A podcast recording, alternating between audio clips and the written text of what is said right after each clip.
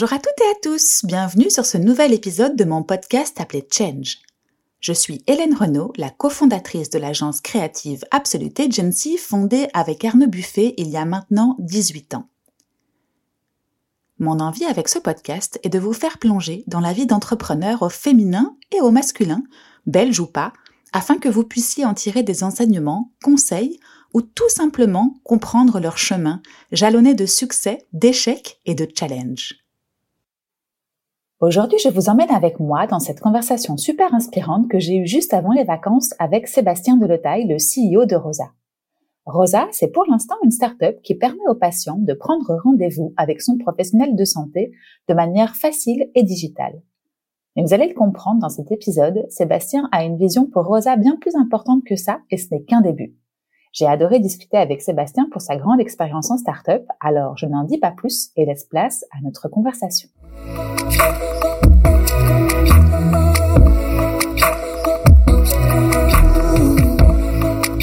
Bonjour Sébastien. Bonjour Hélène, c'est un plaisir d'être avec toi aujourd'hui. Moi de même, tu m'as devancé.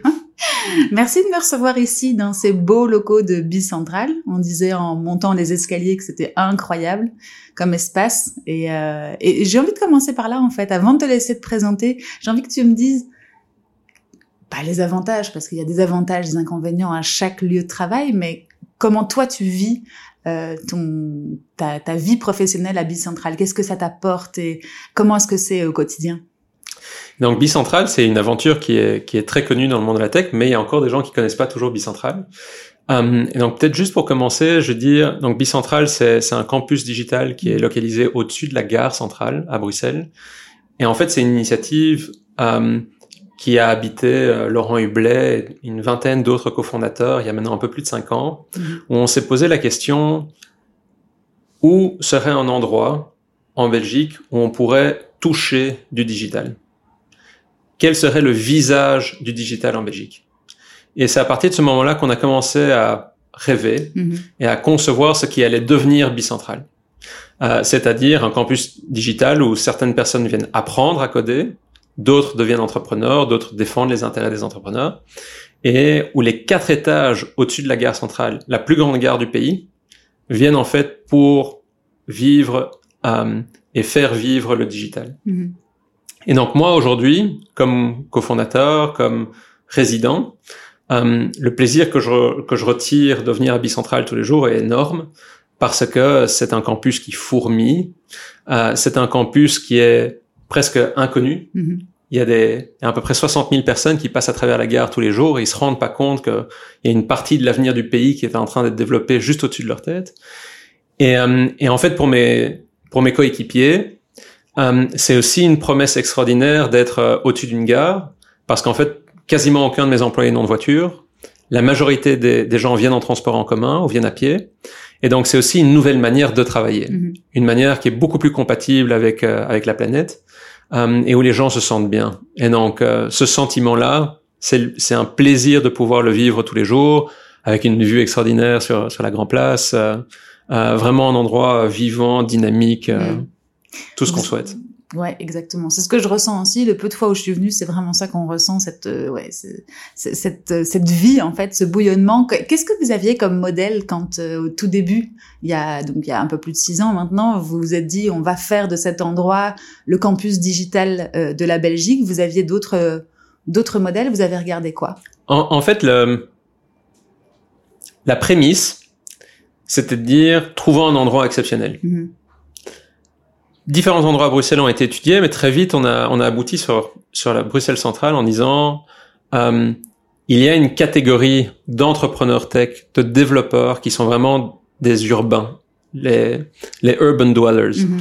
Et ces urbains, en fait, avoir une localisation à la gare centrale, ça va leur parler. Et en fait, autour de cette communauté, au tout début, on, on s'est juste dit il faut qu'on ait un accord avec la SNCB pour pouvoir avoir accès à l'espace mhm. potentiellement à des, à des tarifs préférentiels. Euh, on rénove les espaces et on les loue avec une marge supplémentaire. Et ce business model, quelque part, pourrait atteindre un équilibre. Et en fait, on a dépassé toutes nos attentes parce qu'on a un taux d'utilisation beaucoup plus élevé que le modèle initial. Euh, on est non seulement profitable, on est cash positif, on est tout ce qu'une boîte rêve d'être. Et grâce à cette dynamique, on a pu commencer avec un demi-étage, puis un étage supplémentaire, puis on, a, on avait un troisième étage, puis alors, en fait, maintenant, on est en, train de terminer les travaux sur l'ensemble des quatre étages au-dessus de la gare centrale. Mmh. Et toute cette dynamique s'est faite dans un temps record. Euh, et donc, c'est ça ce qui est beau, c'est que on a trouvé un endroit exceptionnel, on a pu créer une formule euh, de un modèle, euh, un business model ou une formule de revenu qui était euh, durable. Euh, et puis alors, voilà, on a su attirer des résidents exceptionnels, on a su attirer des cofondateurs supplémentaires exceptionnels. Et donc, ça a vraiment été un cercle extrêmement vertueux. Mm-hmm, mm-hmm. Ok, cool. Merci pour cette petite aparté. On va revenir à toi maintenant. Est-ce que tu pourrais, en quelques mots, te présenter et nous dire qui tu es? Donc, je m'appelle Sébastien Deletail. Je me définis comme entrepreneur tech. Mm-hmm. Et les mots ont évidemment beaucoup d'importance. Entrepreneur parce que je, voilà, je suis passionné par le fait de, de trouver un gros problème, mm-hmm. un, un, gros problème fréquent. Et une fois que j'ai trouvé ce grand problème fréquent, ben alors je vais essayer de construire une entreprise, attirer des cofondateurs, attirer des, des coéquipiers qui sont passionnés par ce problème, qui ont envie de construire une solution. Et, euh, voilà que cette solution euh, grandisse, mhm. euh, potentiellement parte à l'étranger, devienne un joyau euh, belge étranger. Donc ça c'est la dimension entrepreneuriale. Et en fait la dimension tech, c'est que voilà, je me suis spécialisé dans le domaine des technologies et donc je cherche des solutions technologiques à un problème donné. Mhm. Une de mes croyances, c'est qu'en fait la tech a ce mérite de pouvoir être très facilement euh, mise à l'échelle, le côté scalable. Mm-hmm. Et donc, en fait, avec une petite équipe, il y a vraiment moyen d'avoir un impact sur des continents. Euh, L'un des exemples récents, c'était par exemple une, initiative civique au service de l'État où on a réuni euh, une dizaine de personnes pour utiliser des données télécom pour combattre le Covid. Euh, et donc voilà, il y avait un petit groupe de 10 personnes qui traitaient les données de l'ensemble des Belges pour arriver à accompagner le gouvernement dans la mise en place des politiques, décider si certaines politiques de confinement fonctionnaient ou pas, s'il y avait éventuellement des zones, il fallait concentrer euh, de l'accompagnement, que ce soit en termes de vaccination, que ce soit en termes de prévention. Et, euh, et donc voilà, peu de gens peuvent avoir un impact majeur, macro, que ce soit au niveau d'une région, d'une nation, euh, potentiellement de, de, la planète. Et, euh, et c'est ça ce qui me passionne, mm-hmm. cet entrepreneuriat tech. Mm-hmm. C'est ce qui, c'est ce qui t'a plu en tout cas, de pouvoir avoir un effet maximum avec euh, une équipe à taille réduite en tout cas, mais donc d'avoir un impact maximum sur un effet ou un, un, un besoin que tu aurais identifié. Il y a, il y a en fait différentes mm-hmm. dynamiques qui sont intéressantes avec avec cet entrepreneuriat tech. C'est qu'en fait globalement dans le monde, quand on dit ah bah tiens un problème est grand, il grandit, un des premiers réflexes ça va être ah bah alors donnez-moi plus d'argent. Mm-hmm. Combien de fois aujourd'hui est-ce qu'on entend dans la société ah bah tiens euh, il, y a, il faut plus de soignants, donnez-moi plus d'argent. Mm-hmm. Ah, il faut plus d'acteurs, donnez-moi plus d'argent. Ah, il faut plus de culture, donnez-moi plus d'argent. Ah, il faut plus de soldats, donnez-moi plus d'argent. Mm-hmm. Et, et, donc, en fait, on est vraiment dans une croyance où, pour résoudre les choses, il faut toujours de l'argent en plus. Il faut toujours du budget en plus. Alors que la, la technologie, ben voilà, peut délivrer plus à ressources constantes. Mm-hmm. Faire passer à l'échelle, c'est ça qu'on appelle. Euh, c'est l'échelle, mais c'est aussi la contrainte. Mm-hmm. et, et, donc en fait, la contrainte est source de créativité, est source d'innovation. En fait, au plus où on se dit, eh ben tiens, je peux manger à ma faim, jamais on se pose la question, ben tiens, en fait, qu'est-ce que je pourrais changer dans mon alimentation mm-hmm pour à nouveau être euh, arrivé au même résultat et potentiellement en mangeant moins. Mhm. Et, euh, et donc j'aime beaucoup cette dimension de, de relation non linéaire entre l'input et l'output. Mhm. La tech permet ces relations non linéaires. On n'a pas besoin de plus de ressources pour avoir un impact plus grand. Mhm. On va en parler plus tard, mais par exemple avec Rosa, j'ai une, j'ai une équipe à taille constante et pourtant on, on accompagne trois fois plus de professionnels de la santé, 100 fois plus de patients, simplement parce que voilà les prémices de l'entreprise qu'on a lancée actuellement, c'est une prémisse technologique et donc on a cette capacité à toucher plein de gens. Mm-hmm. c'est un petit peu, enfin, c'est un autre sujet, on y reviendra si on a le temps, mais il y a, y a un sujet aujourd'hui qui est que le monde des startups a un peu plus de mal à trouver de l'argent qu'il y a quelques années, que ce soit en France ou en Belgique ou je suppose dans le monde, et, et que du coup, ben justement, de ces contraintes naissent aussi peut-être des évolutions ou des, des, des, des, choses qui vont en tout cas apparaître et qui vont nous permettre de faire avec moins peut-être plus. Et c'est là que tu te places en tout cas dans cette euh, dans cette entrepreneuriat tech. Avoir des contraintes qui nous permettent de dépasser parfois aussi certains euh, certains problèmes ou certains blocages ou certains plafonds de verre et avoir des solutions qui ne sont pas peut-être euh, celles auxquelles on aurait pensé au tout départ quoi. Et et je pense que tout fondateur doit effectivement être parfaitement au courant des de la, du business model mm. de l'entrepreneuriat tech et des tendances dans le monde du financement. Mm. Et donc effectivement, il y a certains entrepreneurs qui viennent me voir en disant ah, tiens Seb, c'est compliqué de lever de l'argent. Et je dis ok. Est-ce que tu t'es intéressé à la situation du marché? Est-ce que tu as parlé avec beaucoup d'investisseurs même avant de rentrer dans une trajectoire de levée de fonds? Et en fait, parfois, je suis, je suis un peu choqué de la naïveté de certains entrepreneurs, en fait, qui se sont lancés fleur au fusil mm. en disant, bah tiens, c'est, j'ai pas arrêté d'entendre que c'était simple de lever de l'argent. Et, euh, et, tout ce que je dois faire, c'est mettre une présentation en PowerPoint sur la table en demandant 10 millions d'euros et les gens vont me sauter dessus pour signer. Mhm. Et en fait, cette naïveté-là, elle, quand on, quand on, est confronté à la réalité, quand on est confronté au changement de tendance, au changement de business model, et parfois au simple fait que ce qu'on fait n'est peut-être pas à la hauteur, mhm. c'est extrêmement confrontant pour les entrepreneurs. Et, euh, et en fait, ce, ce que j'encourage chaque jeune entrepreneur à faire, c'est euh, d'une part, de vraiment s'entourer de, de, mentors qui ont fait de la levée de fonds. Mhm. Pas des mentors qui peuvent parler de levée de fonds, mais des gens qui l'ont fait, euh, pour que ces mentors éventuellement comblent leur manque d'expérience, pour juste bien euh, interpréter le contexte, euh, savoir ce qui doit être prêt pour quelle phase de l'entrepreneuriat. Mhm. Euh, en fait, on a un tissu entrepreneurial en Belgique qui est, qui est plutôt un tissu entrepreneurial de jeunes pousses, de start-up. Il n'y a pas des tonnes d'entrepreneurs qui, qui sont passés à travers les cycles suivants. Et, euh, et en fait, ce qu'on doit montrer pour lever euh, une première levée de fonds, ça n'a rien à voir avec ce qu'il faut montrer quand on est dans un cycle de haute croissance. Ça n'a rien à voir une fois qu'on a passé le cap des 10 millions d'euros de récurrents, il faut passer à 50 millions. Et en fait, il y a très peu d'entrepreneurs qui comprennent mm. ces différences et ce qui doit être, euh, ce qui doit être présenté, mis en mm. place. Mm-hmm. Par exemple, pour donner euh, quelque chose de très concret, en Belgique, beaucoup d'entrepreneurs sont pas à la hauteur en termes de, de métriques. Savoir ben, quels sont les indicateurs mm-hmm. sur lesquels je vais être évalué, quels sont les indicateurs où je vais être comparé à d'autres startups pour les mêmes genres de levée de fonds, et dans ces indicateurs clés, qu'est-ce qu'une performance exceptionnelle? Et par exceptionnelle, je veux dire, est-ce que tu fais partie du top 1% mondial? Mm-hmm. ou une, une, une, performance qui est voilà acceptable ou carrément une, une, une performance qui ne l'est pas? Mm-hmm. et, euh, et donc avoir cette obsession sur les métriques, bien savoir ce sur quoi on va être évalué et est-ce qu'on fait partie de la première division ça, ça c'est un domaine où, où malheureusement j'ai rencontré trop d'entrepreneurs qui manquaient de discipline. Mhm. Tu peux nous donner des exemples de métriques dont tu parles justement qui sont euh, super importantes à cette échelle-là? Oui, mais donc, enfin, je veux dire, euh, souvent, donc au passage, ces métriques sont toujours contextuelles. Mhm. Ça dépend du type d'entrepreneuriat dans lequel on est. Euh, ça dépend euh, de, de, notre de notre phase, notre cycle. Ça dépend aussi euh, mhm. du temps. Je veux dire, mais par exemple, quand on fait du, du software as a service, euh, très souvent, on va s'intéresser à toute une série de variables par rapport au volume de revenus récurrents.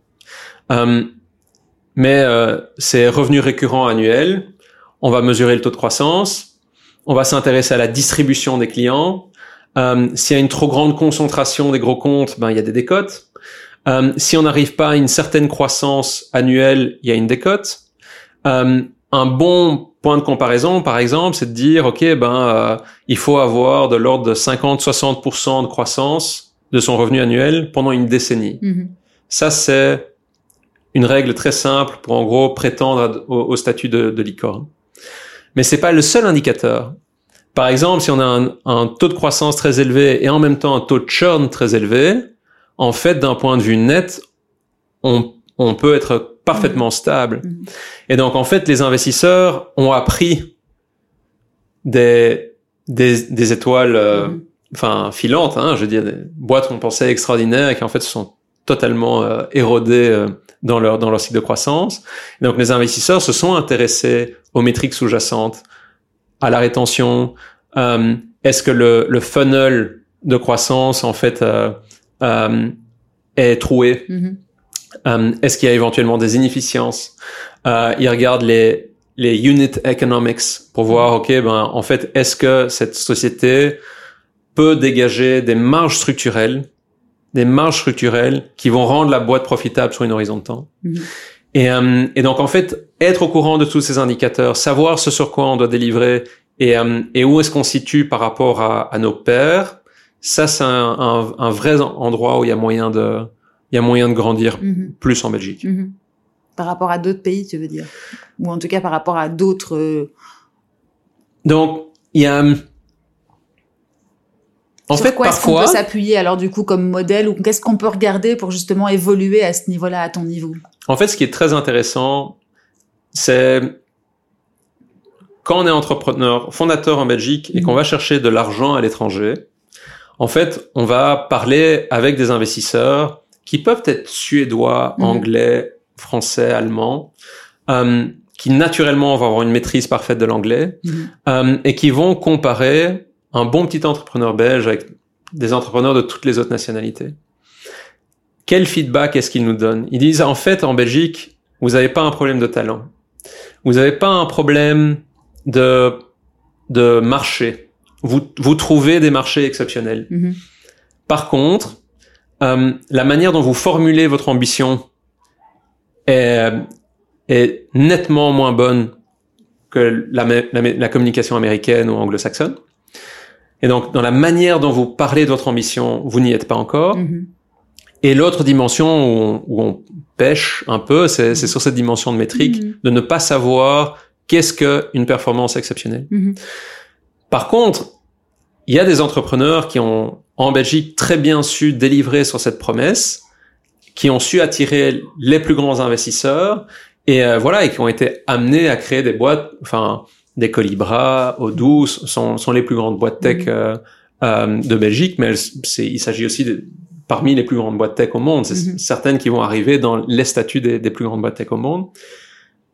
Mais disons que apprendre à, à parler comme un entrepreneur tech américain, c'est une compétence dans laquelle il faut investir. C'est pas dans nos mentalités aussi, sûrement, tu vois. En tant que petit pays, peut-être notre ambition ne se ne Et- se déploie peut-être pas autant, ou en tout cas la projection ne se fait pas autant. On n'a pas autant de modèles non plus.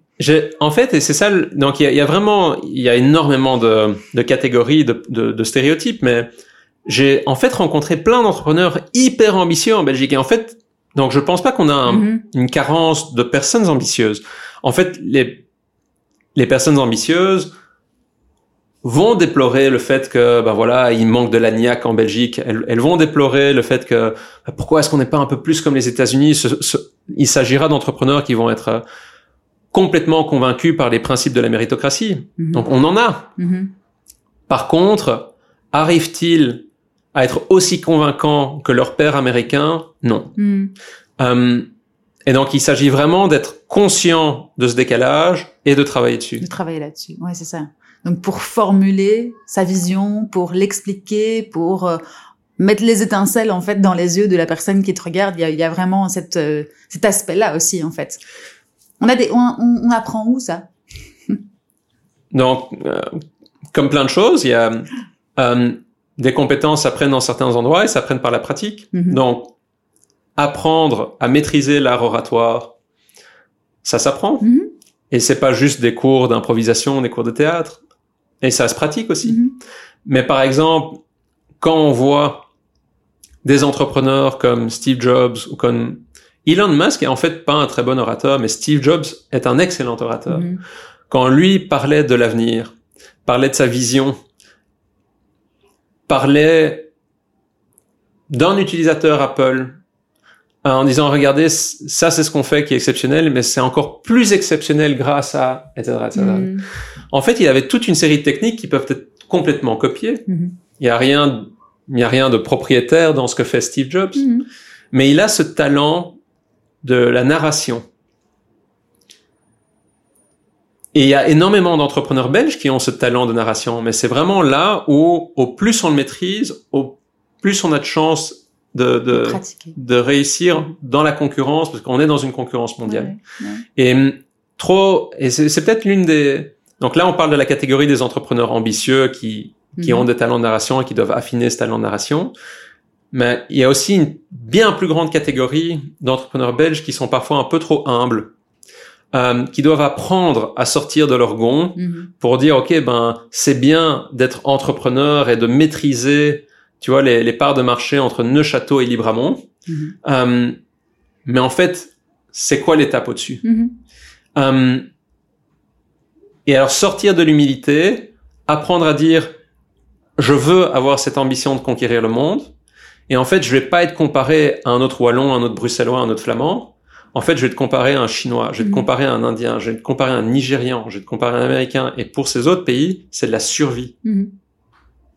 Et, et, donc apprendre à dire, OK, on a tellement de confort en Belgique, il faut apprendre à le lâcher parce qu'on va être en concurrence avec des gens pour qui c'est de la survie. Et, euh, et quand il faut survivre, ben on, on met tout ce qu'on a. Mm Ouais, t'as raison. C'est un super bon conseil. J'avais jamais, pour l'instant, en tout cas, pris conscience de ça, tu vois. Et après, j'ai jamais pitché moi-même, parce que moi, je suis une boîte bootstrappée, donc j'ai jamais eu besoin de lever des fonds, etc. Mais c'est vrai que c'est ouais se, se, mettre en valeur, ne pas avoir euh, peur, oser, euh, être ambitieux, le verbaliser, le projeter, le visualiser et puis s'en servir. Alors après pour expliquer ton, ton projet et, ta vision, c'est un bon conseil. Euh, Merci. En fait, ce qui est pour rebondir, il y a en fait une des questions les plus difficiles qu'on m'a posée avec la première levée de fonds. Donc c'est la première fois que je faisais de l'entrepreneuriat. Euh, on était à peu près 80 personnes euh, chez, chez Reactor. On était en train de monter sur, sur 130 personnes. Donc, c'était, on était vraiment dans une phase de très haute croissance. Euh, on devait lever 12 euh, millions d'euros. Mm-hmm. Et 12 millions d'euros, aujourd'hui, on dirait, c'est rien du tout. À l'époque, c'était l'une des plus grandes levées de fonds en Europe. Mm-hmm. Et, et en fait, lever 12 millions d'euros, voilà, on, a dû expliquer notre vision, on a dû défendre notre performance, on a dû montrer, ben voilà, comment est-ce qu'on allait correctement investir, euh, investir cet argent. Mais il y a une question qu'on m'a posée à l'époque sur laquelle je butais. Mm-hmm. C'est pourquoi? Mm-hmm. Pourquoi? C'est quoi ton endgame Pourquoi tu fais ça? Est-ce que tu fais ça parce que tu veux créer C'est juste parce que tu veux créer? Est-ce que c'est parce que tu veux vendre la boîte? Est-ce que tu veux t'enrichir? Est-ce que tu, enfin, tu vois, je mm-hmm. tu veux avoir de l'impact? Et, et en fait, cette question, avec le recul, je me rends compte à quel point j'étais incapable d'y répondre. Mhm. Pourquoi est-ce que je faisais cette boîte? Et en fait, c'est une question où on n'est parfois même pas apte à y répondre parce mhm. qu'on ne sait pas. Euh, on entend tous ces autres entrepreneurs qui disent ah ben moi c'est très simple, je suis entrepreneur parce que je suis là pour la vendre, je veux m'enrichir et puis je lancerai une autre boîte que je revendrai, etc., etc. Mhm. Et je me reconnaissais pas dans ce dans ce canevas là. Donc pourquoi est-ce que je suis entrepreneur? Et, euh, et en fait, c'est extrêmement difficile parce qu'alors on a face à soi des investisseurs qui désirent des fondateurs qui veulent s'enrichir. Mm-hmm. Parce que de leur point de vue, c'est, ils font pas de l'investissement par charité. Ils font de l'investissement parce que ils parient sur le fait que euh, tu un bon cheval, tu vas gagner la course. Grâce à leur investissement dans ton aventure, eux vont avoir un return bien plus élevé que s'ils l'avaient mis euh, dans le cours de bourse de Proximus, de mm-hmm. Belfius ou d'autres sociétés. Mm-hmm. Mais, euh, mais du coup, quand tu n'es pas un entrepreneur qui est là pour la maximisation de son profit individuel, pourquoi es-tu entrepreneur? Et, euh, et donc, en fait, avec le recul... Et qu'est-ce que tu as répondu ce jour-là quand ils t'ont demandé pourquoi? Euh, je, je, leur ai répondu honnêtement que j'étais un, un, passionné de la création et un passionné de la croissance, et je pense que je le suis. Euh, c'est juste que Aujourd'hui, avec un peu plus de bouteilles, en ayant lancé quelques aventures en plus, je suis très confortable à pouvoir dire, en fait, la raison pour laquelle je suis entrepreneur, c'est parce que je suis en quête de sens. Mm-hmm. Je vois l'entrepreneuriat comme une manière de se réaliser. d'avoir un impact sur la vie des gens et de pouvoir se lever en disant ok ben ce que je fais a du sens. Mhm.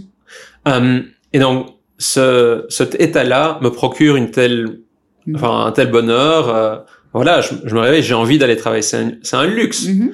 Euh, les gens qui ont la possibilité de vivre dans ce genre d'état, je, je le leur souhaite. Mhm. C'est tellement, c'est tellement bien. Mhm.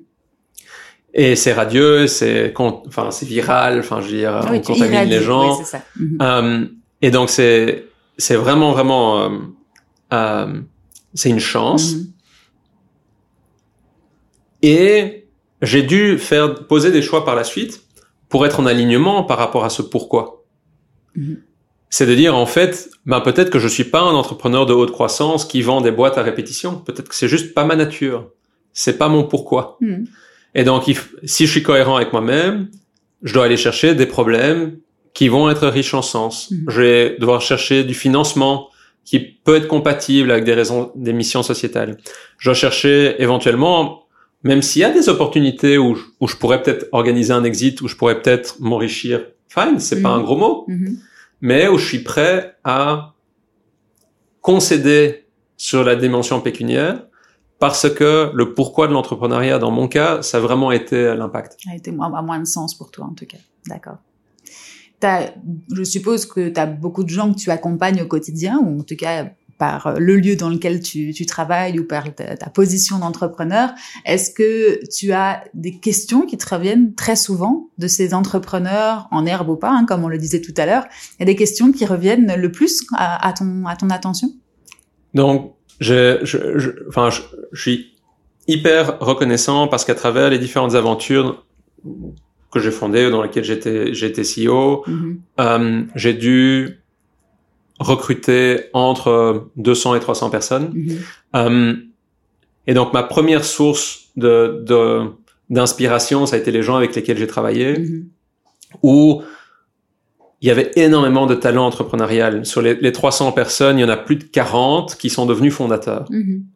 Et, et donc ces 40 personnes qui sont devenues fondateurs, ça a été en fait ma mon ma première zone d'impact parce que à travers nos aventures, à travers nos choix, à travers notre manière d'analyser les opportunités, on a essayé de, de partager ces apprentissages autant que possible avec les personnes qui voulaient devenir entrepreneurs. Mhm. Euh, dès 40 personnes, il y a des gens qui ont créé des boîtes bien plus grandes que toutes celles que j'ai fondées jusqu'à présent, et donc je suis hyper fier et hyper heureux pour pour elles. Mhm. Parce que tu avais un management transparent ou en tout cas c'était votre façon ou ta façon à toi euh, d'encadrer ou de collaborer avec les gens que d'être très transparent et de leur permettre de vivre à travers toi l'aventure? Comment est-ce que tu comment est-ce que tu expliques qu'il y a autant de personnes qui sont devenues des fondateurs d'entreprises qui ont travaillé avec toi?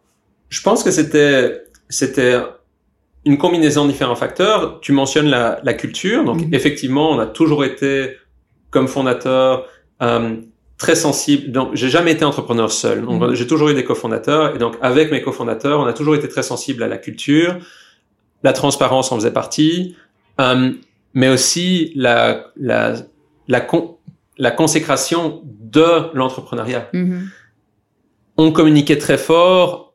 Par exemple, aux- dans les universités, quand on recrutait des, des, des, des jeunes euh, étudiants gradués, on leur disait, ben, vous avez envie de devenir entrepreneur, ben, commencez votre carrière chez, chez Mhm. RIA. Mhm. Euh, commencez votre carrière chez nous, vous allez voir ce que c'est, vous allez voir ce que c'est que de la haute croissance, vous allez être entouré par des profils entreprenants. C'est un excellent terreau pour apprendre à devenir entrepreneur. Et donc, il y avait la culture parce qu'on partageait toutes nos boulettes, on partageait nos décisions, on, on, on avait des forums où on permettait aux gens de nous challenger, de dire qu'ils n'étaient pas d'accord, de poser des questions sur des, des choix qui avaient été posés qu'ils ne comprenaient pas. Mhm. Et donc, on avait toutes les arènes qu'il fallait, toute la culture qu'il fallait pour parler Mhm. de, de- d'entrepreneuriat. Et on avait aussi une capacité à attirer des gens qui voulaient devenir entrepreneurs, qui étaient euh, transparents quant à- quant à leur désir de vouloir lancer des boîtes par la suite. Et on les formait différemment. Mhm. Parce qu'il s'agit aussi de les former, il s'agit de leur dire, en fait, ce qui te manque pour devenir un entrepreneur, c'est tu dois plus creuser ce point-ci. Mhm. Tu dois apprendre à, à développer une proposition de valeur. Hum, pour le moment, ton niveau de com est pas là où il faut. Euh, tu choisis peut-être pas le meilleur marché, tu choisis peut-être pas le meilleur problème. Mhm. Et donc ces discussions-là, on les a eues des centaines de fois. Et en fait, mon, donc le, la première zone d'impact, ça a été les personnes qui ont, qui ont travaillé dans, dans les aventures qu'on, Mhm. que j'ai dirigées. Mais après, euh, il y a une dynamique où à peu près toutes les semaines, j'ai, entre deux et trois jeunes entrepreneurs euh, qui m'écrivent en disant bah, tiens, j'aimerais te pitcher mon idée, j'aimerais, j'ai besoin d'aide. Euh, je compte vendre ma boîte, je compte lever des fonds, euh, euh, les clients répondent pas, ou j'ai eu telle idée, euh, est-ce que je peux avoir ton avis dessus? Et donc toutes les semaines, je- j'essaie de libérer entre une heure ou deux heures pour ces plus jeunes entrepreneurs Mhm. euh, qui viennent qu'une fois ou qui viennent à répétition. Hein, je veux dire, ça dépend de leurs besoins. Et où j'essaie juste de leur donner un input Mm. euh, désintéressé. Euh, je n'investis pas. Mhm. Et donc, euh, ça me permet de donner du feedback beaucoup plus honnête. ouais. Euh, et, et où je leur dis, OK, ben, si vous venez chez moi, c'est parce que vous recherchez du feedback désintéressé et du feedback honnête. Mhm. Euh, si vous avez besoin de, de, de confort ou d'appréciation ou de, de compliments, euh, alors il y a d'autres personnes qui sont certainement euh, plus à même Mm. de, de répondre à ce besoin-là. Par contre, si on veut parfois du feedback dur à entendre, euh, ben pour cette authenticité-là, je, suis plutôt euh, un, un bon interlocuteur pour des entrepreneurs en, en, en herbe. Ouais, parce que tu prends du temps. Enfin, je veux dire, une à deux heures par semaine, c'est pas rien dans une semaine d'entrepreneur avec une, une entreprise qu'il faut gérer. C'est euh, Et, et en fait, je pense que c'est c'est c'est absolument euh, standard. En fait, Mhm. euh, je, crois- je crois qu'on compare cette dynamique par rapport à d'autres secteurs ou d'autres facettes de la société, ça peut paraître anormal, mais mais j'avoue dans l'entrepreneuriat, c'est c'est très très très commun. Il y a Mhm. rien de particulier par rapport à ce- cet engagement en temps. mhm. Et en fait, c'est c'est presque notre manière de passer le bâton Mhm. en fait, quand j'étais moi-même entrepreneur de la première fois en haute croissance, j'ai reçu des tonnes de conseils euh, d'entrepreneurs qui avaient euh, eux-mêmes pas de temps. Mhm. Euh, je me Que tu souviens. as été demandé ou que tu as reçu comme ça de manière un peu plus euh, Non. spontanée? Donc les deux, euh, il y a toute une série de personnes qui euh, qui m'ont aidé quand j'étais euh, quand j'étais plus jeune. Mhm. Euh, Stéphane Kurgan est un des entrepreneurs que j'admire le plus. C'est probablement un des entrepreneurs belges qui a le mieux réussi. Mhm. il a réussi en dehors de la Belgique. Euh, mais donc lui, par exemple, me donnait des conseils que personne d'autre me donnait. Mhm. Euh, par exemple, sur la manière de parler, par exemple, sur ma maîtrise des Mhm. métriques. Mhm. Lui a vraiment forgé mon esprit. Euh, j'ai énormément euh, partagé avec euh, José Surstrassen. Euh, et euh, et toute une série d'autres personnes, Philippe Mocha, enfin, je- il y a toute une série d'autres personnes qui euh, qui m'ont aidé quand je grandissais. Et l'accord tacite, c'était t'as pas besoin de me remercier ou de me rendre le flambeau à, à moi, Mhm. entrepreneur entre guillemets expérimenté. Tu veux me remercier, tu vas faire la même Tu chose avec les suivants. Ouais. Et, euh, et, et donc, pay forward, Mhm. c'est une philosophie qui est très présente dans l'entrepreneuriat tech, la philosophie du partage, le fait de tout le temps euh, montrer ce qu'on fait, nos erreurs, ce, ce qu'on a appris. C'est vraiment une culture euh, d'écosystème que je trouve très très vertueuse. Mhm. C'est la culture aussi d'entreprise de, de Rosa, parce qu'on va arriver à Rosa quand même euh, et à en discuter. Est-ce que vous êtes transparent euh, aux yeux du grand public aussi sur ce que vous faites et comment vous le faites et, et comment est-ce que ça se retranscrit à, à votre niveau? Donc, donc il y a, il y a indéniablement la valeur de, de transparence au niveau de Rosa, mais peut-être que ça vaut la peine un petit peu raconter Oui. d'où vient Rosa. Et et euh, et donc ici, en fait, le, le point de départ de Rosa, ça a, ça a été un ça a été une expérience personnelle difficile. Euh, mon père euh, venait de passer ses, ses 88 ans, je crois, et il avait attrapé un, un parasite dans un, dans un voyage à l'étranger. Il termine aux urgences. Et, euh, et donc voilà, il a, il a beaucoup de, Mhm. il y a beaucoup de risques. Et un matin, un médecin vient nous voir et dit, écoutez, euh, il est, il est temps de dire au revoir. Et pour toute la famille, c'est un choc. Mhm. On se met tous à pleurer. Mhm. Euh, on n'est pas prêt à, à perdre notre père. On savait qu'il était fragile, mais voilà, on n'est juste pas prêt. Non. Et alors l'après-midi, un autre médecin vient nous voir et dit ah, qu'est-ce que vous pensez de la bonne nouvelle? Mm. Et là, on tombe un peu de notre chaise. Euh, bonne nouvelle, on vient de nous annoncer qu'il allait mourir. Mais non, il va pas mourir. Il est totalement sorti d'affaire. Mhm. Et euh, j'ai commencé à, est-ce qu'il y a eu un nouvel examen? Est-ce qu'il y a eu... Est-ce qu'il y a un nouveau diagnostic Est-ce que les résultats ont changé Enfin, je dis non, non, tout était dans le dossier ce matin. Et je suis très, euh, je suis très fâché, je suis choqué. Je, je confronte le, le, Mhm. médecin le lendemain matin. Je dis pourquoi est-ce que vous nous avez dit que, que notre père allait mourir? Il dit ah mais moi c'est simple. Moi j'ai toujours à la famille que le patient va mourir parce que si j'ai raison, Par défaut. au moins vous étiez préparé. Et si j'ai tort, ben vous serez content. Et là, je l'ai engueulé. J'ai juste dit, écoutez, votre, votre niveau d'intelligence émotionnelle est, est abyssal. Mhm. C'est pas acceptable de faire passer des gens à travers ce niveau de souffrance. Euh, particulièrement quand des patients ont une capacité à pondérer des risques, Mhm. le fait que vous vous substituez à leur capacité de traiter de l'information, de, de Mhm. faire des, des, Des interprétations, etc., etc. j'ai- C'est pas acceptable. Euh, et en fait, c'est à ce moment-là où je me suis rendu compte, pendant toute la crise, on n'avait accès à aucune info. Des médecins utilisaient des termes qu'on ne savait même pas orthographier. Mhm. On nous demandait de prendre des décisions sans comprendre les alternatives. Et quand je dis sans comprendre, c'était du vocabulaire qu'on ne comprenait pas, Mhm. euh, des décisions qu'on nous demandait de prendre sur le tas. On n'avait pas nécessairement même la bienveillance de la part des, des professionnels face à nous pour dire, écoutez, on sait que c'est des, diffici- des décisions difficiles. Voici un- une personne que vous pouvez appeler pour avoir un compte à vie. Enfin, je veux dire, On vous rien de tout ça. Ouais. Pas d'accompagnement. Pas d'accompagnement. Mhm. Et donc, en fait, j'étais tellement choqué Mhm. par cette expérience. C'est vraiment à ce moment-là où je me suis dit, il, je pense que c'est un endroit où la technologie peut mieux faire. Mhm. Euh, et, et en fait, c'est avec cette expérience-là euh, et avec d'autres expériences dans le domaine de la, de la santé digitale qu'en fait on s'est dit, ben un des plus beaux endroits où on pourrait lancer de la tech dans la santé, c'est la tech pour les patients. Mhm. Et, et en fait, quand on regarde ce qui se passe en Belgique en tech pour la santé, il y a plein de choses qui se passent au niveau des mutualités, beaucoup d'automatisation, il y a plein de choses qui se passent pour l'informatique de l'hôpital, il y a plein de logiciels pour les, les médecins, Mhm. Ah, il y a des apps pour les kinés, des apps pour les infis, enfin, j'ai... mais quand on s'intéresse aux patients, Mhm. il y a nettement moins, ou il n'y a Mhm. pas du tout. Mhm. Et donc c'est là où on s'est posé la question est-ce que on n'a pas envie de lancer une structure, une ASBL, qui a pour vocation de permettre à tout patient de gérer sa santé depuis son smartphone?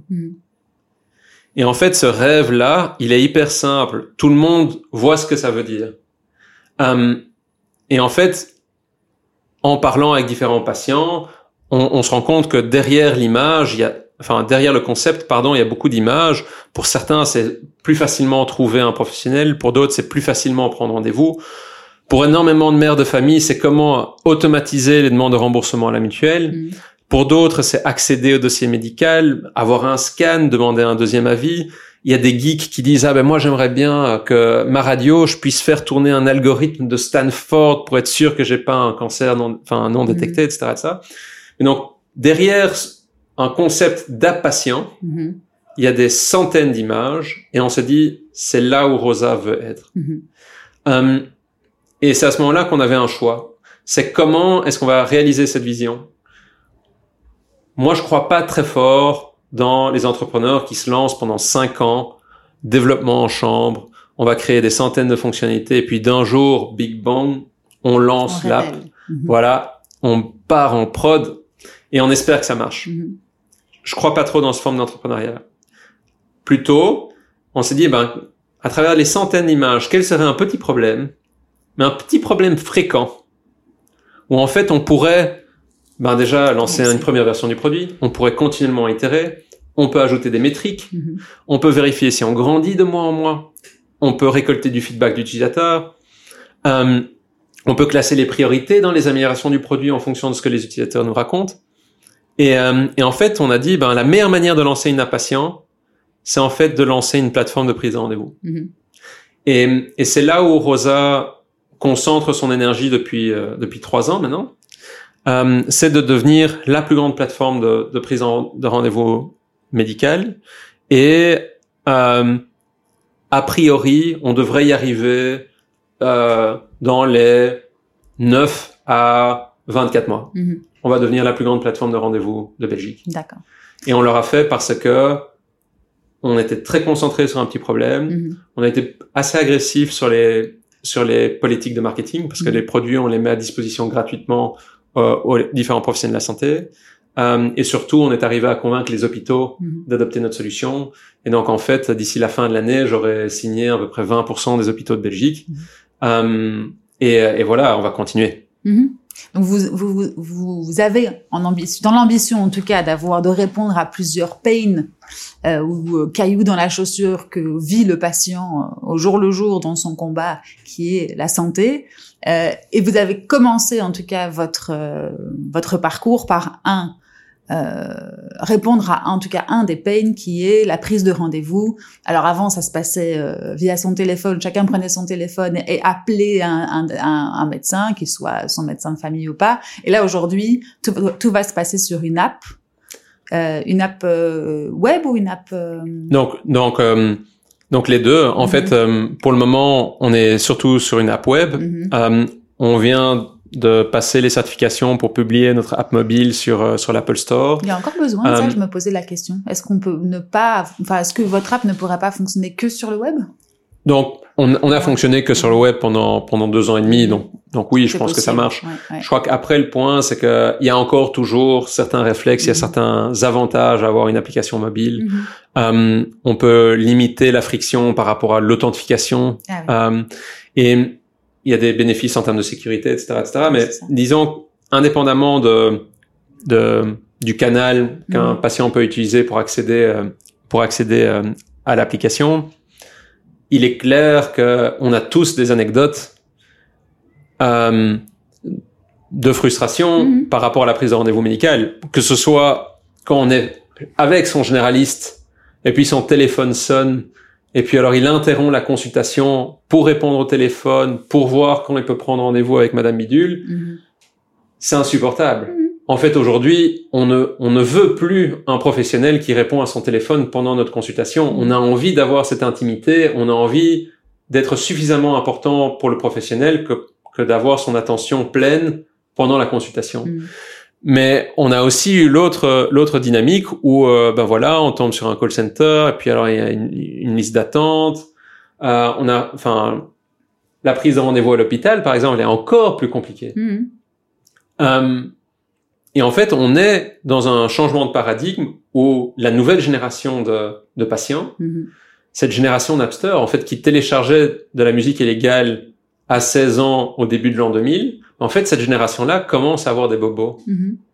Et, et comme elle est nativement digitale, elle dit, bah, moi, mon réflexe, c'est d'aller sur un, un endroit où je peux prendre rendez-vous en ligne. Ah oui, on n'a plus du tout envie de prendre son téléphone pour euh, réserver un, un- un moment dans l'agenda de son médecin, mais même pour le restaurant, même pour plein de choses en fait. On Plein n'a de plus choses. du tout envie. Et ça ne déshumanise pas du tout le service, au contraire, ça l'améliore et ça lui laisse le temps aux professionnels de faire autre chose, je suppose. Mm. On a, on a arrêté de compter les centaines de Mm. témoignages de- des femmes, par exemple, qui, euh, qui ont une carrière, Mhm. euh, qui ont besoin de prendre rendez-vous pour leur enfant, qui euh, en fait disent, en fait, moi j'ai envie de faire ça à un moment Ouais, où je suis bien. Mhm. Euh, ah, je suis dans le transport en commun pour euh, pour prendre le train. Mhm. Là, j'ai 10 minutes à tuer. Je vais faire ce rendez-vous-là. J'ai pas envie d'être sur un call center. Mhm. Mhm. Euh, d'autres d'autres patientes qui nous ont dit ah ben, tiens vous vous rendez pas compte en fait le moment où je suis disponible mentalement pour pour prendre des rendez-vous Mm. c'est souvent en dehors des heures d'ouverture Oui, des call centers oui, Clairement. et euh, et donc en fait effectivement je pense que c'est un comportement qui devient une norme Mm. et l'autre jour on a eu le témoignage d'une patiente au, au Chirec Mhm. le premier hôpital à avoir adopté Rosa. C'était extraordinaire. Cette dame a 80 ans. Et elle a dit, au début, j'avais peur de prendre rendez-vous en ligne. J'avais peur de me sentir incapable. Mhm. J'avais peur d'être exclu. Et en fait, c'était tellement simple. Non seulement j'étais fier de moi, mais du coup, j'ai commencé à demander à mes autres médecins au Chirec, mais pourquoi vous êtes pas sur Rosa? Mhm. Et, euh, et en fait, cet témoignage-là nous a vraiment fait sourire. Ça Parce qu'on- prescriptrice. Oui, mais c'est aussi parce que on met beaucoup d'attention Mhm. dans le design de nos solutions pour qu'elles soient compatibles pour des profils qui sont moins digitaux. Mhm. En fait, parfois, il y, a, il y a énormément de jugements sur les apps. Les gens disent, ah, il y a trop de clics ou euh, si je pousse tel bouton, pourquoi est-ce que Rosa m'amène pas directement à la prochaine étape? Et en fait, c'est étudié. C'est en fait, on s'est intéressé aux problématiques, on a étudier nos interfaces avec des profils digitaux, avec des profils moins digitaux. Mhm. Et parfois des choses qui peuvent créer de la frustration pour des profils très digitaux, c'est simplement parce que, en fait, c'est inclusif. Mhm. Ça permet à des personnes âgées, ça permet à des personnes moins compétentes de quand même bénéficier du service. Mhm. Et, euh, et donc, en fait, sur un problème aussi bête que prendre rendez-vous en ligne, on a découvert des centaines d'endroits où on pouvait créer de la valeur. Mhm. Mais on s'arrête pas là. Et Je t'interromps juste pour te dire que même, tu parles des plus anciennes générations, mais les nouvelles générations ne savent quasiment plus ce que c'est que le bouton appeler sur un téléphone, sur un smartphone. hein. Donc ça, tu vas être, pour les nouvelles générations, en tout cas, le réflexe euh, qu'on- aura, et le téléphone n'existera plus. Appeler mon fils qui a 11 ans, qui vient d'avoir un téléphone, a carrément enlevé l'app, euh, tu vois, avec tous les WhatsApp, avec tous les Snapchat et tout. En fait, ils correspondent plus par téléphone. Et ça leur vient pas à l'idée. C'est pas naturel, quoi. Et, et je pense que, en fait, cette nouvelle génération de patients, Mhm. cette nouvelle génération de soignants va redéfinir la manière dont on vit la santé. On va collaborer. Euh, en fait, je crois absolument pas que prendre rendez-vous, ça va être une réalité dans 30 ans. Mhm. Ça ne sera plus une réalité. Mhm. D'ici là, d'autres dynamiques auront pris le dessus dans l'expérience de la santé. Mhm. Euh, la vidéoconsultation aura pris des devants. Mhm. Des photos avec des algorithmes qui permettent de faire du triage auront pris le dessus. Euh, les, en fait, et c'est ça ce qui est extraordinaire, c'est que un peu la science-fiction Mhm. dans le domaine de la santé, en fait, elle existe déjà. Ah ouais, c'est demain. Enfin, Mais, c'est euh, mais- La technique existe déjà. C'est vraiment un problème de traction. C'est quelle est la plateforme pour que cette innovation soit adoptée. Mhm. Et donc, en fait, quand les entrepreneurs euh, en IA viennent me dire, ah tiens, regarde Seb, j'ai entraîné un modèle euh, sur telle pathologie, sur telle interprétation, sur tel diagnostic, je dis, ah ouais, c'est génial. Dans quelle plateforme est-ce qu'on va consommer ton innovation Mhm. Et là, ils tombent des nues, ils disent, ah, je me suis jamais posé la question. Pourtant, c'est la question la plus Oui, essentielle. La mettre à la disposition de tout un chacun. Et donc, et donc, la raison pour laquelle on s'est dit, il y a encore une horizon temporelle Mhm.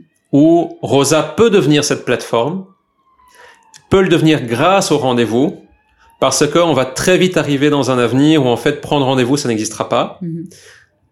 mais ce sera suffisamment loin dans l'avenir pour que Rosa puisse établir une marketplace, une marque, des habitudes digitales, euh, qui après, voilà, vont euh, s'attaquer aux innovations suivantes. Mhm.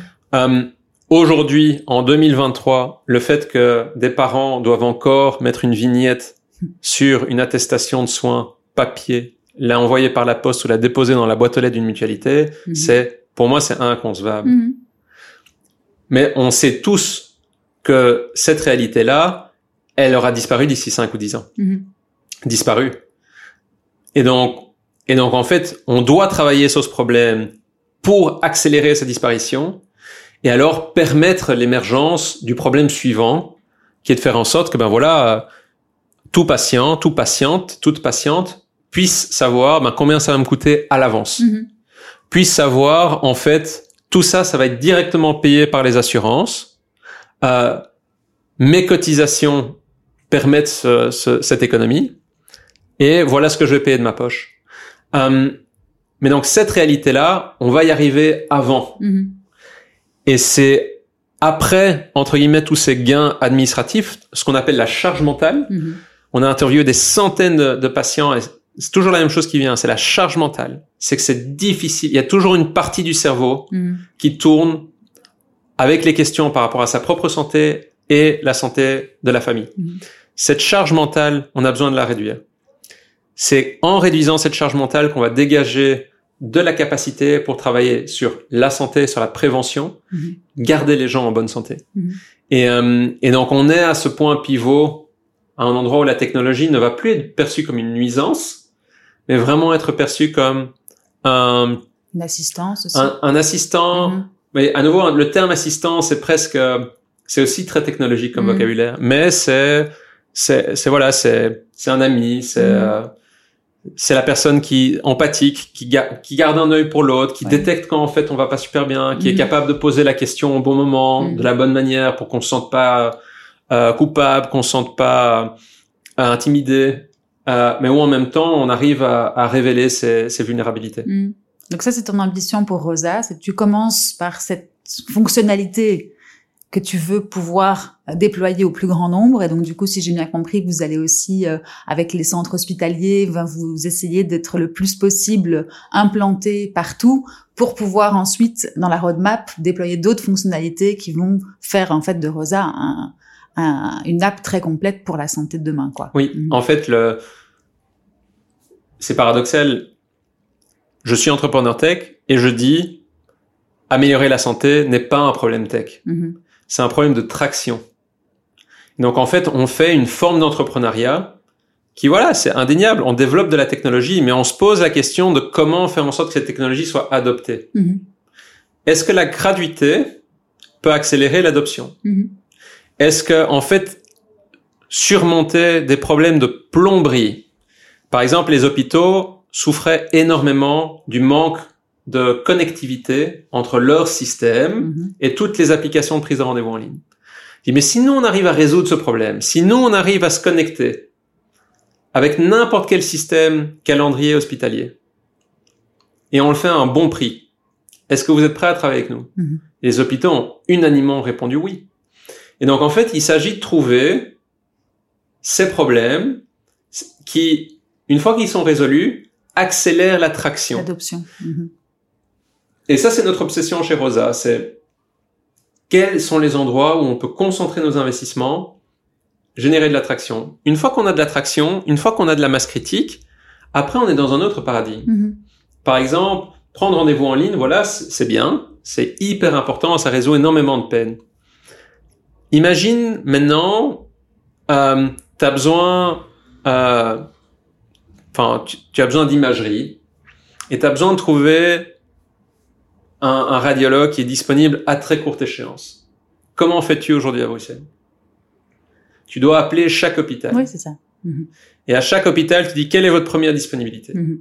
Ah ouais, bah alors bloquez là déjà pour moi.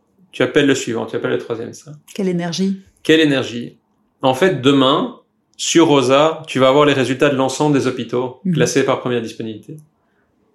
Euh, ça, c'est un exemple d'un petit problème.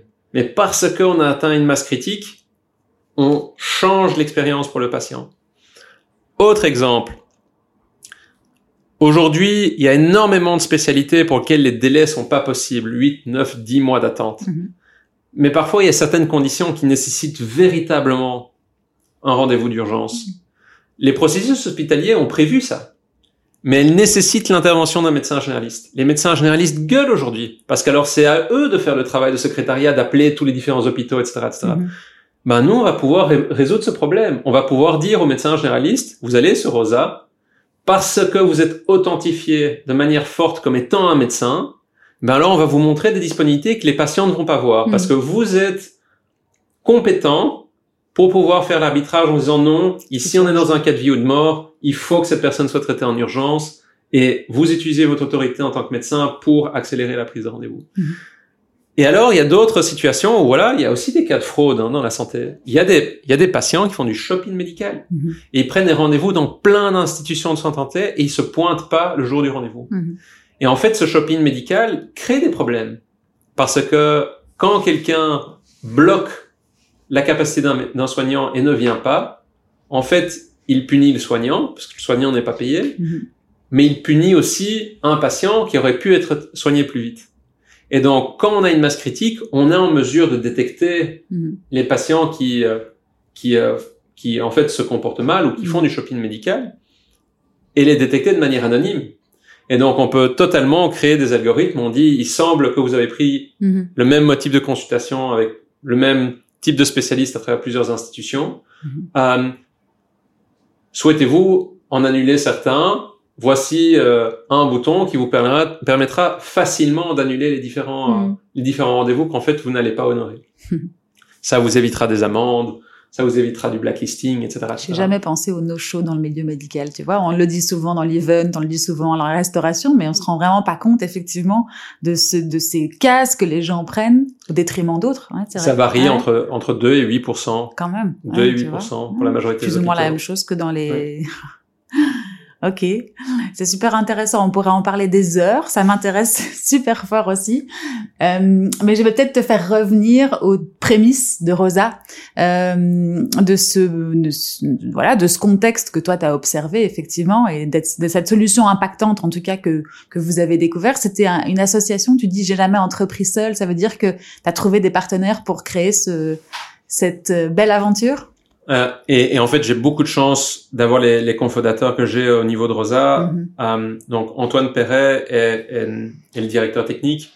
C'est un passionné de l'informatique de la santé. Euh, il a développé son propre logiciel pour les dentistes. Mm-hmm. Il a développé son propre logiciel pour les médecins généralistes. Et, et donc, en fait, c'est un expert qui comprend les méandres de l'informatique de la santé belge, qui comprend les dynamiques entre euh, l'informatique de la santé fédérale, régionale, comment ça fonctionne au niveau d'un hôpital, comment ça fonctionne au niveau d'un médecin. Et donc, et donc en fait, Antoine a cette très très bonne compétence technique. Et alors François-Xavier Orban euh, est mon directeur produit. Lui est un, une des personnes les plus compétentes que je connaisse pour connecter une vision à la réalité mm-hmm. et faire les arbitrages qui sont requis pour délivrer la vision, mais en même temps de manière réaliste. Mm-hmm. Et, euh, et, donc en fait, on a fait énormément de, de tests de personnalité. Euh, et en fait, c'est, on est vraiment l'équipe de cofondateurs idéale. Antoine, très ancré dans le produit existant, dans la réalité d'aujourd'hui. Moi, le CEO, euh, stratège visionnaire, mm-hmm. euh, et François Xavier dans la responsabilité d'arbitrage, euh, et où on a tous les trois un incroyable respect pour les positions des uns et des autres, un incroyable respect sur notre rôle et la contribution, mm-hmm. et, et, le fait que voilà, on fonctionne à trois. Mm-hmm. En fait, dès qu'on retire l'un des trois, ça crée des déséquilibres euh, qui sont pas souhaitables pour le pour la bonne exécution du projet. Vous avez eu des échecs depuis le début de Rosa, depuis le début de l'aventure? Donc, je, je, on a certainement eu des décisions qui n'ont pas délivré mhm. à, la hauteur des attentes, mais on a, on a, je pense pas qu'on ait eu d'échecs. On n'a pas eu de moment où on s'est dit, on n'a pas pris les pieds dans le tapis. On a beaucoup de chance parce que dans nos carrières entrepreneuriales respectives, on avait accumulé tellement d'expérience, on a vraiment posé certains choix fondateurs au niveau de Rosa. Mhm qui était le, le fruit d'apprentissage passé. Donc, enfin, quelques exemples. Euh, Rosa, on l'a lancé avec une proposition de valeur monoproduit. Mm-hmm. Et ça, ça a l'air bête comme phrase, mais euh, quand on a fait l'erreur de lancer une proposition de valeur multiproduit, on se rend compte à quel point c'est horrible euh, et donc en fait, avoir une proposition de valeur monoproduit, ça crée des bénéfices énormes. C'est horrible à quel niveau? Ben donc en fait. Euh, pour la compréhension du. du pour la compréhension. Donc par exemple, si quelqu'un vient sur votre site et ne sait pas ce que vous faites, mm-hmm. parce que ah, on fait du big data pour les opérateurs télécoms. Mm. Donc mon ancienne boîte. Dans les pays émergents, on fait de l'optimisation de la distribution. Mm-hmm. Mais dans les pays européens, on fait de l'optimisation de capex. Et alors, pour les Nations Unies la Fondation Gates, on utilise les données télécom pour combattre des épidémies. Différents types, différents produits. C'est ça aussi. Oui, mais donc. Ça multiplie. C'est du multiproduit. Mhm. Et donc, quelqu'un qui vient sur le site de, de Reactor, comment il se débrouille? Mhm. Comment il Le concept télécom, big data pour opérateur télécom, ça parle à personne. Les sous-produits, ça peut leur parler. Comment est-ce qu'ils y arrivent? Mhm. Et donc, en fait, tout de suite, quand on est dans une proposition de valeur multiproduit, on est mm. confronté à cette difficulté-là. Sur Rosa, c'est incroyablement simple. Mm-hmm. Euh, adopter notre calendrier médical gratuit à vie. Mm-hmm. C'était stratégique en fait, cette, ce démarrage avec un produit, effectivement, comme tu disais, qui peut atteindre le plus grand monde possible parce que c'est le premier step avant quoi que ce soit en fait, avant tout début de traitement, au tout début de, de rencontre avec un, un, professionnel de la santé. Et donc pour vous en tout cas, c'était stratégique de ne faire que ce produit-là d'abord pour accélérer l'adoption et puis ensuite déployer dans la roadmap future et on en parlera juste après les différentes euh, fonctionnalités quoi. Et donc mm. mono product value prop, ça c'était un choix qu'on a posé dès le début, ça nous a incroyablement aidé. Mhm. Un autre choix qu'on a posé dès le début, c'était on va écrire la culture de Rosa. Écrire. On va écrire la culture de Rosa. Et donc on va prendre le temps, c'est un des premiers actes fondateurs. Mhm. Quelles sont nos valeurs? Et euh, on a publié nos valeurs sur Internet et, euh, et on a une manière d'approcher la culture d'entreprise, d'approcher les valeurs qui est particulièrement euh, propre. Mhm. Et à nouveau, on avait appris de nos boîtes précédentes, c'est c'est hyper important de formaliser la culture d'une entreprise. La plus belle définition de la culture, c'est comment est-ce que les gens se comportent quand il n'y a pas de règles. Mhm. Et, euh, et donc, que doit-on dire pour que nos coéquipiers se sentent à l'aise d'agir quand il n'y a pas de règles? On avait fait le mapping de l'ensemble des premiers coéquipiers au niveau de Rosa. Et en fait, on s'est rendu compte que la, la, la, la valeur individuelle la plus forte, la plus présente dans la boîte, c'était la fiabilité. J'ai envie d'être fiable pour les autres. Mhm. Quand les autres ont un problème, j'ai envie d'être là pour eux. Je veux être fiable. Ça, c'était la valeur la plus présente. Mhm. Et alors, on leur a dit, OK, ben donc chez Rosa, on va pas célébrer des valeurs de manière isolée. On va les combiner. Et on va créer une hiérarchie. Et donc, en fait, au total, on a 16 valeurs chez, chez Rosa, mais on les a combinées en 8 paires, classées par hiérarchie. Donc, par exemple, chez Rosa, on valorise le fait d'être en bonne santé plus que d'être fiable. Mhm. Et cet arbitrage-là, ça a été un choc pour notre boîte. Mhm. Parce qu'on était en train d'expliquer à nos coéquipiers que la valeur qui était la plus présente, qui était la plus déterminante dans l'identité de notre collaborateur, elle passait au second plan par rapport au fait d'être en bonne santé. En fait, la majorité des coéquipiers étaient prêts à faire l'arbitrage inverse, c'est-à-dire je suis prêt à sacrifier ma santé pour être fiable pour les autres. J'ai dit non, ça n'est pas souhaitable. On, ici, on est en train de forger une culture.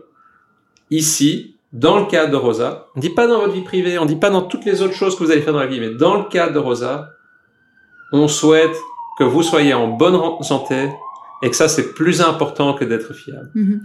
Euh, et donc ça, c'était le deuxième acte qu'on a posé immédiatement, qui était l'acte culturel. Mhm. Et, le dernier acte, je pense qu'on a posé, qui a été euh, qui a été déterminant, ça a été euh, voilà, on voulait recruter des gens incroyablement talentueux, donc aucune concession sur la, la qualité du talent, et on a su être extrêmement agile, c'est-à-dire on s'est lancé en mars euh, 2020, plein démarrage du Covid, et, euh, et dès janvier 2021, on avait un produit qui était en production. Euh, et donc recruter toute la boîte enfin tout mettre en place, le marketing, euh, enfin le légal, les ressources humaines, euh, les premières versions de produits, tout ça, ça a été fait en, en moins de neuf mois. Moins de neuf mois dans un contexte qu'on connaît euh, Ouais, a qui était très posteriori, difficile. qui était très difficile avec ce, ces confinements, avec ces bouleversements euh, contextuels de la société, effectivement. euh. Et, et poser les bases de la culture, je reviens à l'acte 2, c'était pas une concession que vous vouliez faire, c'était quelque chose que vous vouliez marquer dès le début. C'était les fondations de votre entreprise.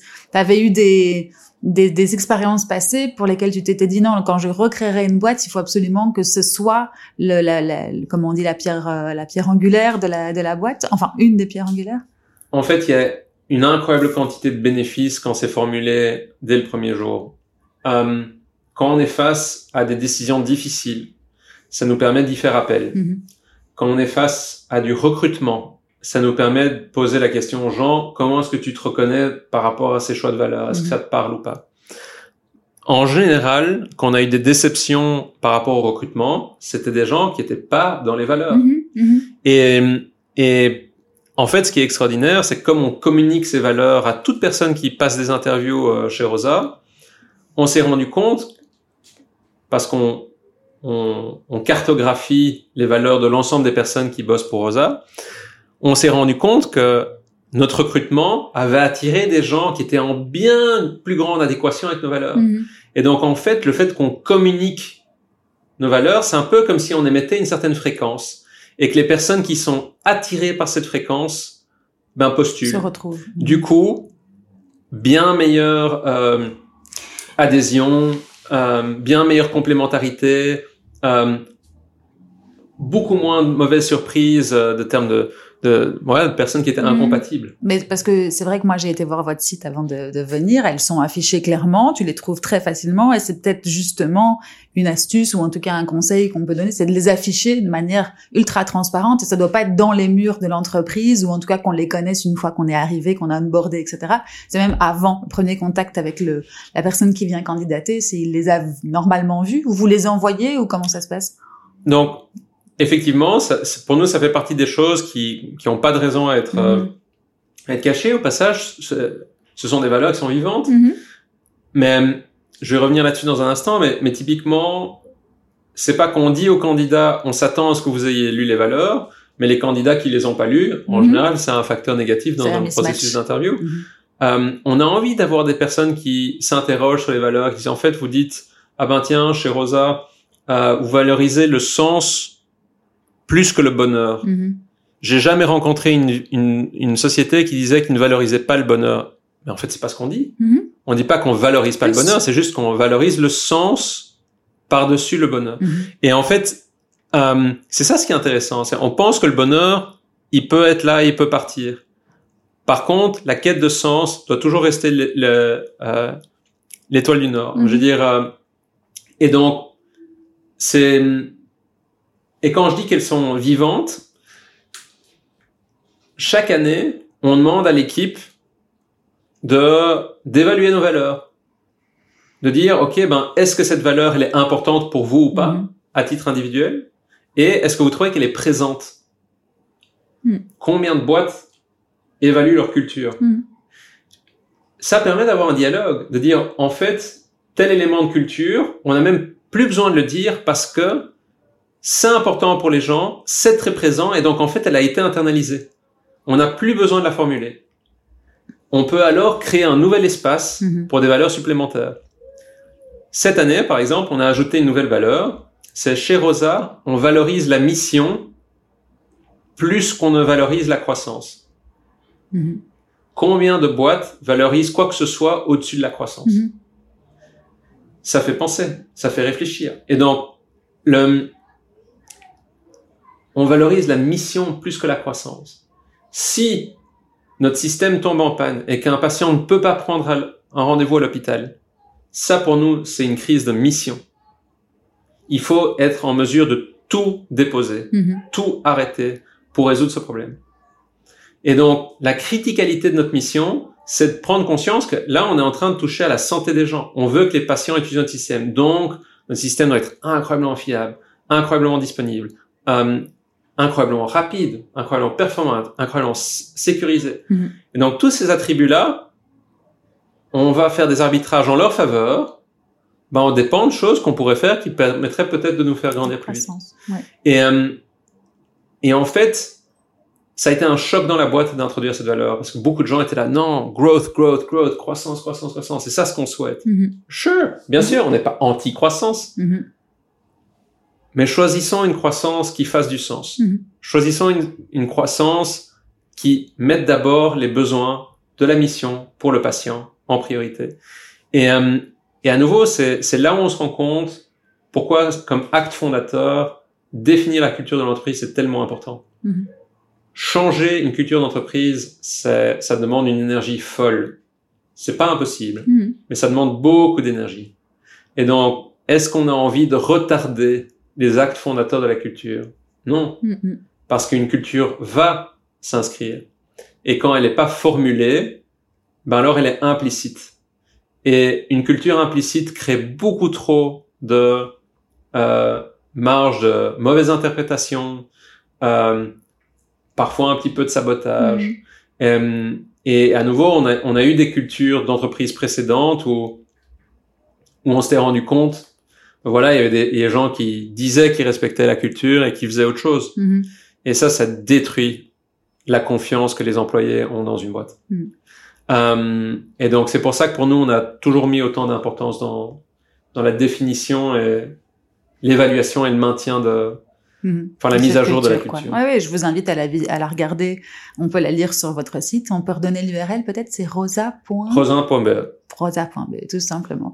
Je vais, j'ai encore deux questions avant de te laisser euh, vaquer à tes occupations parce que ça fait déjà plus d'une heure qu'on, papote et qu'on est ensemble.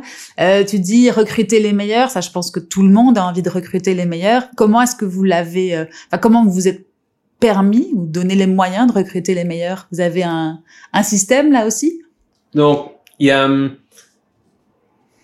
j'avoue qu'il y, a une forme de, d'avantage euh, un peu injuste euh, au, fait que voilà, j'avais lancé des boîtes euh, avant, donc je, quand on a beaucoup de gens qui ont travaillé euh, pour soi, bah alors on, mm-hmm. a un carnet d'adresses, on a des gens qu'on peut appeler, donc j'ai eu beaucoup de chance parce que j'ai fait appel à, au réseau.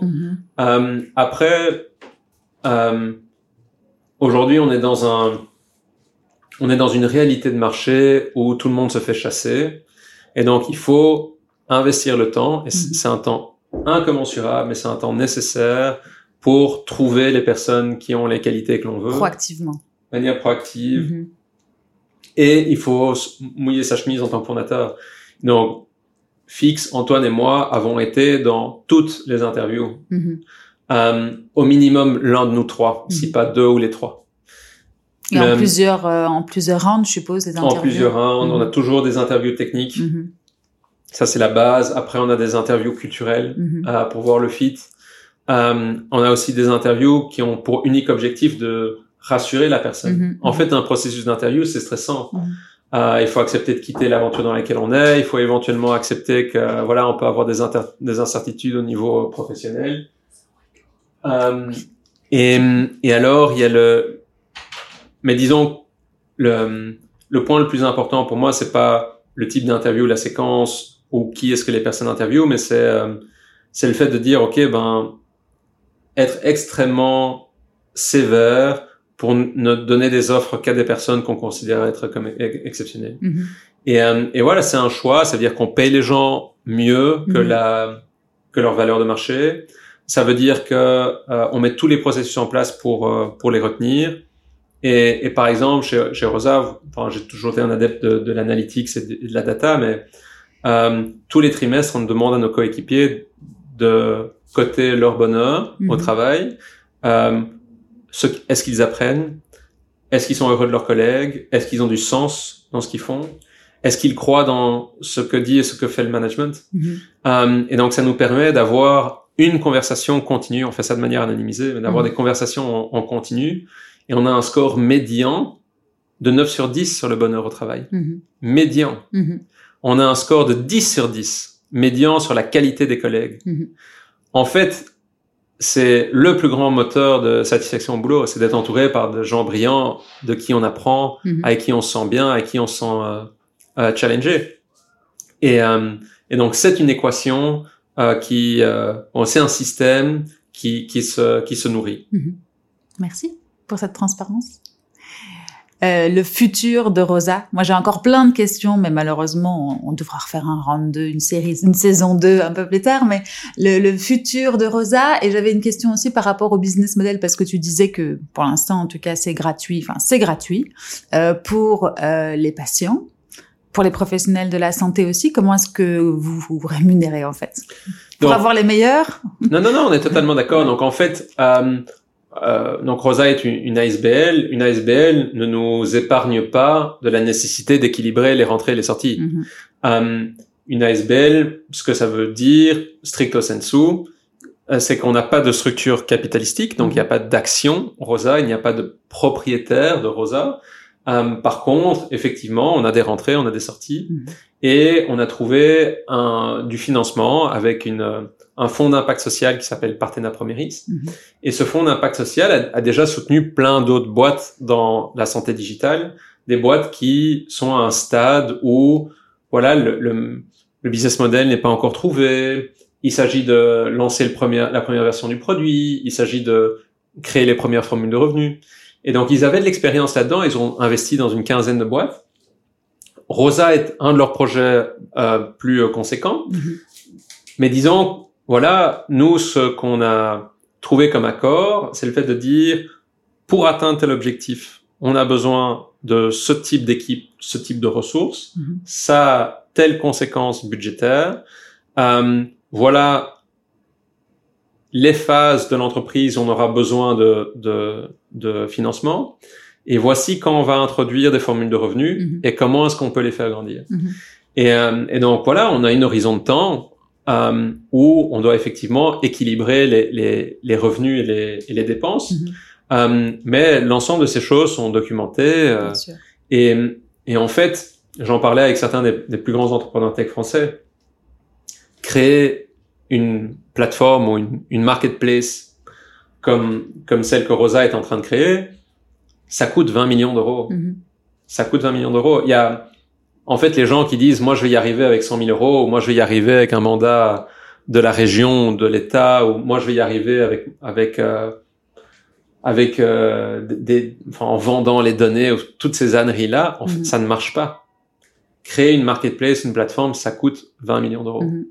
Mais une fois qu'on a une marketplace ou euh, une plateforme, il y a énormément de nouveaux business qui deviennent disponibles. Et, euh, et donc là-dessus, il y aura moyen de rendre Rosa durable grâce à ces différentes opportunités. Mhm. Et donc aujourd'hui, euh, notre objectif numéro un, c'est de faire en sorte que Rosa devienne la plus grande marketplace de Belgique. Mhm. On est en passe de le devenir. Et, euh, et puis alors, le deuxième objectif, ça va être de, rendre l'ensemble de ce système durable. Top. On n'a plus qu'à vous suivre pour voir les évolutions et à adopter Rosa. Alors, comme ça, on pourra bénéficier de tous ces. euh, Moi je, moi, je souhaite toujours aux gens de ne pas utiliser mon produit parce qu'a priori, ça veut dire qu'ils sont en bonne santé. Mais, euh, mais effectivement, si on a tout un couac, monde, tout le monde a besoin d'un rendez-vous ou l'autre, de simplifier la vie, qu'on nous rappelle les choses, etc., qu'on libère cet esprit, enfin cette charge mentale de nos esprits. Donc, euh, en tout cas, on, on suivra vos aventures. Euh, une de mes dernières questions, c'était de savoir comment est-ce que tu progresses, par quel biais est-ce que tu continues à te former, toi, au jour le jour? Il y a, hum, il y a deux, trois choses que je fais pour, pour euh, effectivement le euh, apprendre. Mhm. Donc, j'ai, euh, ça va faire presque six ans que je travaille avec une coach professionnelle Mhm. qui est extraordinaire. C'est une, une américaine qui vit en Espagne et on fait nos sessions sur Skype. Mhm. Et ça va faire à nouveau six ans où on se parle au minimum une fois par mois.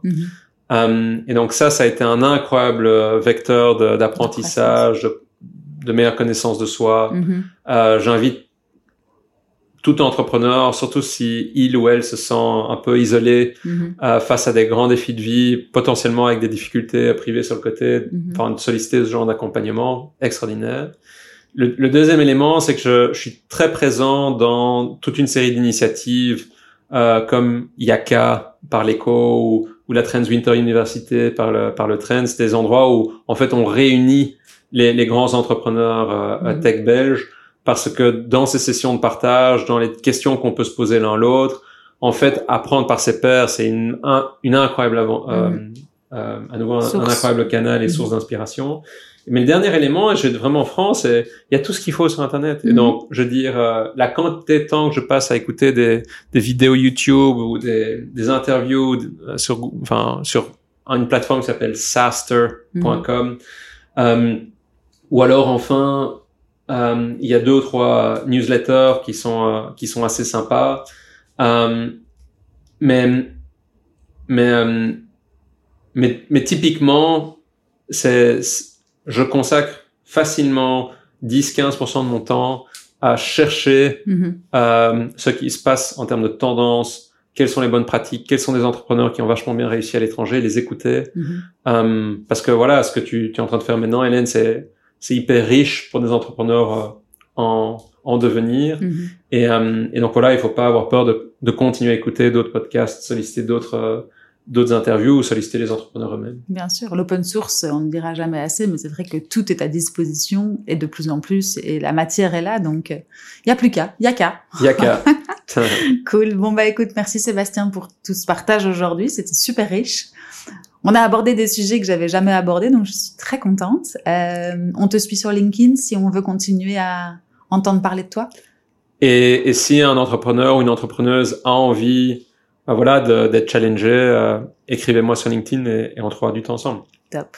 Merci beaucoup pour ton temps et ton partage. Et puis, bah, longue vie à Rosa. Merci, vive Rosa. à bientôt. Et voilà, vous êtes arrivé au bout de cet épisode. S'il vous a plu, et pour m'aider, n'hésitez pas à le partager avec au moins deux personnes. Merci et à bientôt.